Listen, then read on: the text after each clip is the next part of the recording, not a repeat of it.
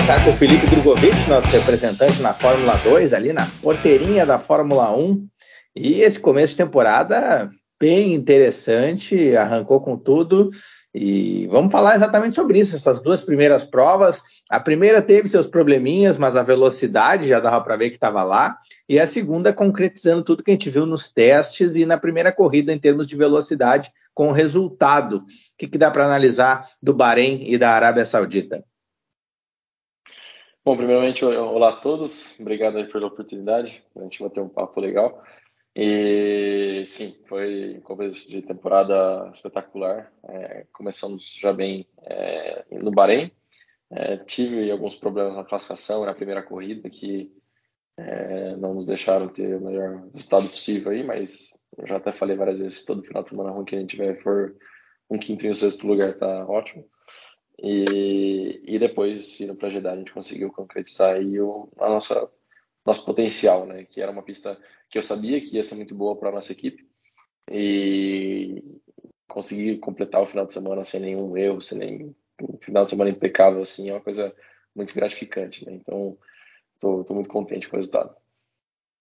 Queria saber, na verdade, uma pergunta nem é da narrativa desse começo de temporada, mas essa regra aí que na primeira corrida o cara larga, digamos assim, no oposto do tempo que ele fez por treino, Uh, como é que é dessa experiência de negociar com o pelotão numa corrida e depois tu liderar a corrida praticamente de ponta a ponta para ganhar? Uh, e não podendo mudar acerto do carro? Como é que faz para? Porque às vezes o cara regula o carro para liderar, às vezes para seguir. Como é que funciona essa dinâmica? Bom, é... eu acho que no final das contas a gente está largando ali é, em décimo. Se a gente fez a pole, a gente larga em décimo né? Mas o pessoal que tem ali na nossa frente seria o segundo, terceiro colocado, né? Então não muda muito no final das contas. Acaba que a corrida um pouco sim vira um pouco mais um caos ali, porque o pessoal mais rápido está atrás do que o pessoal na frente. Mas a Fórmula 2 é tão perto um, um carro do outro, é tão parelho ali a performance de uma equipe para outra que acaba que é, o pelotão acaba ficando quase igual, então difícil que tenha muitas ultrapassagens, uma coisa que, que reverta o grid completamente. Então, de qualquer forma, é, a gente tem que só tentar fazer o melhor trabalho possível, mandando, é, tentando ter o melhor resultado, a melhor largada possível, né? Mas é, eu acho que a primeira corrida realmente significa você se livrar dos problemas, tentar pegar a maior quantidade de pontos possível e largando bem na segunda é, ir para a vitória. Ah, mas daí como é que o cara faz para largar em décimo e chegar em terceiro, que nem o Felipe Drogovic na Arábia Saudita? Não, foi uma corrida ótima. Eu acho que, é, por mais que tenham tido muitos safety cars, é, eu acho que tivemos aí sete voltas de corrida, se não me engano. E, mas mesmo assim, o ritmo estava muito bom. Então, é, quando tem esse grupo, é, todo mundo junto assim, se você consegue ter uma pequena vantagem no carro da frente, é, você nunca é atacado pelo carro de trás, então isso é bem legal. Você consegue ir para frente é, relativamente, é, não, eu não vou dizer fácil, porque não é fácil, mas é, de uma maneira bem mais tranquila do que se você estivesse ali no meio brigando pela vida.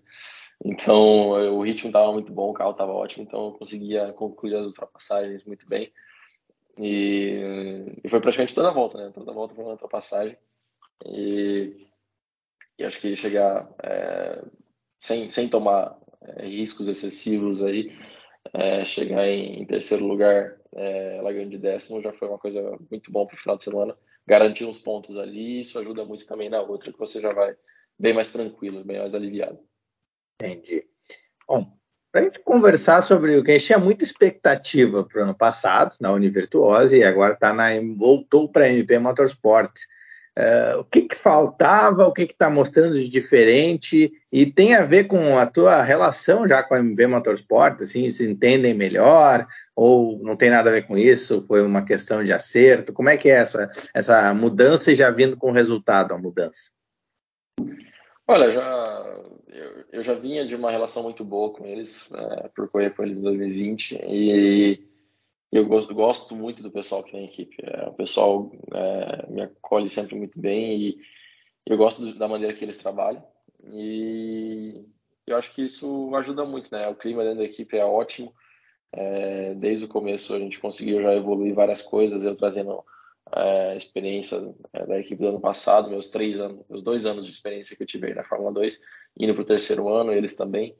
Então, acho que essa, essa soma de coisas aí, seja o bom ambiente dentro da equipe e, e a experiência que eu tenho é, com outras equipes também, isso é, soma para uma coisa muito boa, né? Eu acho que, de qualquer forma, é, vão ter finais de semana difíceis, vão ter alguns finais de semana que a gente é, vai penar um pouco mais que os outros, mas isso é normal e, e, a gente tem que aproveitar nas pistas que a gente vai também.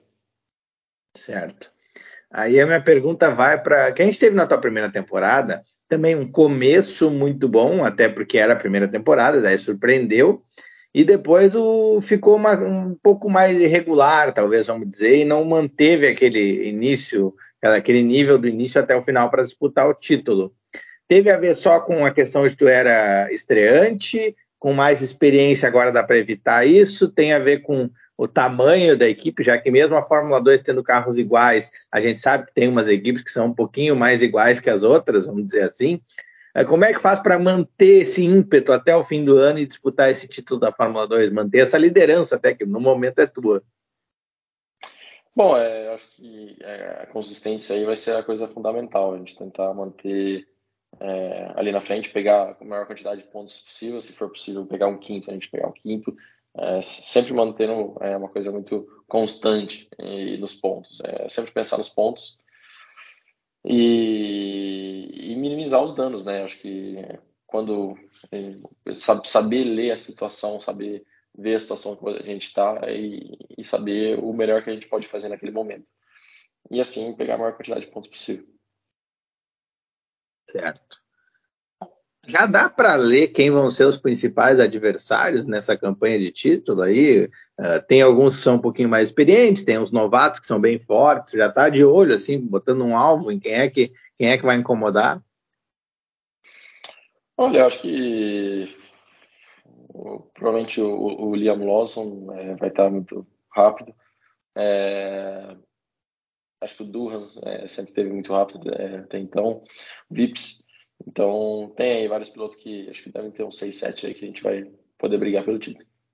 E quanta diferença faz a experiência na Fórmula 2? Agora está na terceira temporada. Consegue reparar assim?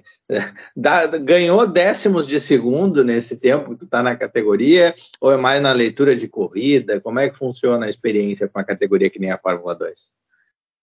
Eu acho que o que você menos ganha é realmente é, velocidade, né? Acho que velocidade todo piloto consegue ter desde o começo, até dá para ver os rookies andando bem todo ano. É, mas é leitura de corrida, leitura de classificação, você consegue é, a experiência, né? Você consegue saber o que vai acontecer um pouco melhor e, e consegue aproveitar muito mais a, os pontos, né? Sempre, sempre estando ali. Então isso é uma coisa que eu melhorei muito e é, comparado com o meu primeiro ano, meu segundo ano. Então, acho que eu estou muito melhor preparado dessa forma e também é, conseguindo ajudar a, a, equipe com a experiência. Deixa eu voltar um pouquinho, só porque a gente não conversou depois, a gente só teve uma impressão tua antes. Como é que foi aquela experiência de correr a prova de duplas da Stock Car? Um negócio completamente diferente do que tu tem andado nos últimos anos. Bom, foi uma coisa, uma experiência incrível. É, a Ipiranga Racing me deu a, a oportunidade aí de fazer aquela corrida com eles, é, junto com o César Ramos. Foi, foi uma experiência muito legal é, para conhecer o automobilismo brasileiro. Até então, tinha dado uma vez só em Interlagos. E, e não, foi uma experiência incrível. Acho que aprendi bastante, é, coisa que, que eu, eu já esperava que, eu, que ia ser um campeonato muito profissional, mas me surpreendeu. E, e além disso, só de, de, conhecer o automobilismo brasileiro, que é, que é muito legal também, foi, foi uma experiência incrível. Legal. Voltando agora para a Fórmula 2, é aquela tipo de pergunta que normalmente o piloto não responde diretamente, porque é para não entregar truque para o inimigo, eu acho, sei lá, como hábito. Mas qual é o cacuete principal desse carro da Fórmula 2? Porque é tão. A gente vê uns caras brilharem na Fórmula 3 ou até em categorias anteriores e, e, chega na Fórmula 2, no primeiro ano principalmente, sempre parece que tem uma curva de aprendizado alta para muita gente. Tem um cacuete específico, é, é da parte de, de acerto, é da parte de pneu, de motor, o que, que, que, que incomoda ou o que, que, que precisa ter para andar bem na Fórmula 2? Olha, eu acho que, primeiramente, é, é, um campeonato que você anda muito pouco, né? Então, você conseguindo se adaptar o mais rápido possível com o carro é realmente uma coisa que já te faz ter uma vantagem enorme. E durante os finais de semana também. Tem muita pista que você vai que você nunca andou na vida. Por exemplo, Mônaco, você chegar lá na primeira vez e você tem que é, se virar nos 30 ali, nos 40 minutos de treino que a gente tem. E, e é basicamente isso. Acho que é, além, ah, uma coisa que também é muito importante é são os pneus, né? Pneus é, da Fórmula 2 são uma coisa um pouco particular, é, tem sim seu tempo ali para aprender e, logicamente, uma equipe com mais experiência vai te passar as informações certas e fazer você aprender de uma maneira muito mais eficiente. Mas, é, de qualquer forma, acho que o piloto que consegue se adaptar mais rapidamente é quem, quem tem vantagem. Ah, e para a gente encaminhar ao fim da entrevista, na verdade, uh, a penúltima pergunta, provavelmente.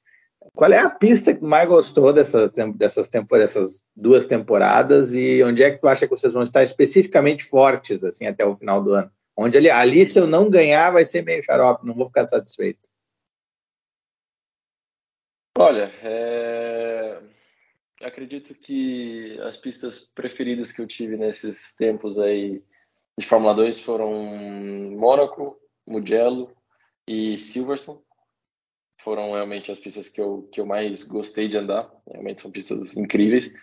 E eu acredito que Silverstone é uma pista que, que pode ser muito boa para mim ter. Então a gente tem que esperar para ver. Mas Silverstone pode ser uma pista muito boa. É, Zandvoort também pode ser uma pista muito boa para gente. Ah, então, para finalizar, quando é que a gente pode esperar ter alguma, ou já estão acontecendo, ou quando é que vão acontecer as conversinhas com o pessoal da Fórmula 1?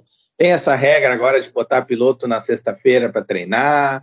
Não tem na, nada, é nenhum burburinho assim, nada específico, mas assim, como é que está essa situação? Bom, por enquanto, tudo até bem quieto. Logicamente tem algumas especulações, mas é, nenhum contato muito concreto, né? Então a gente tem que esperar para ver tudo que eu posso fazer agora é, é tentar ter os, o melhor resultado que eu, que eu posso na pista e assim eu vou ter as oportunidades certas. Então, espero continuar tendo aí bons resultados e que as oportunidades vão chegar. Tá certo. Então tá, Felipe, obrigado e vamos acelerando a 300 por hora. Valeu, muito obrigado a todos, conto com o apoio de todos. Queria aproveitar até para agradecer a todo mundo que, que apoia e não, vamos com tudo, ainda temos aí 12 finais de semana para andar bem esse ano. Abraço.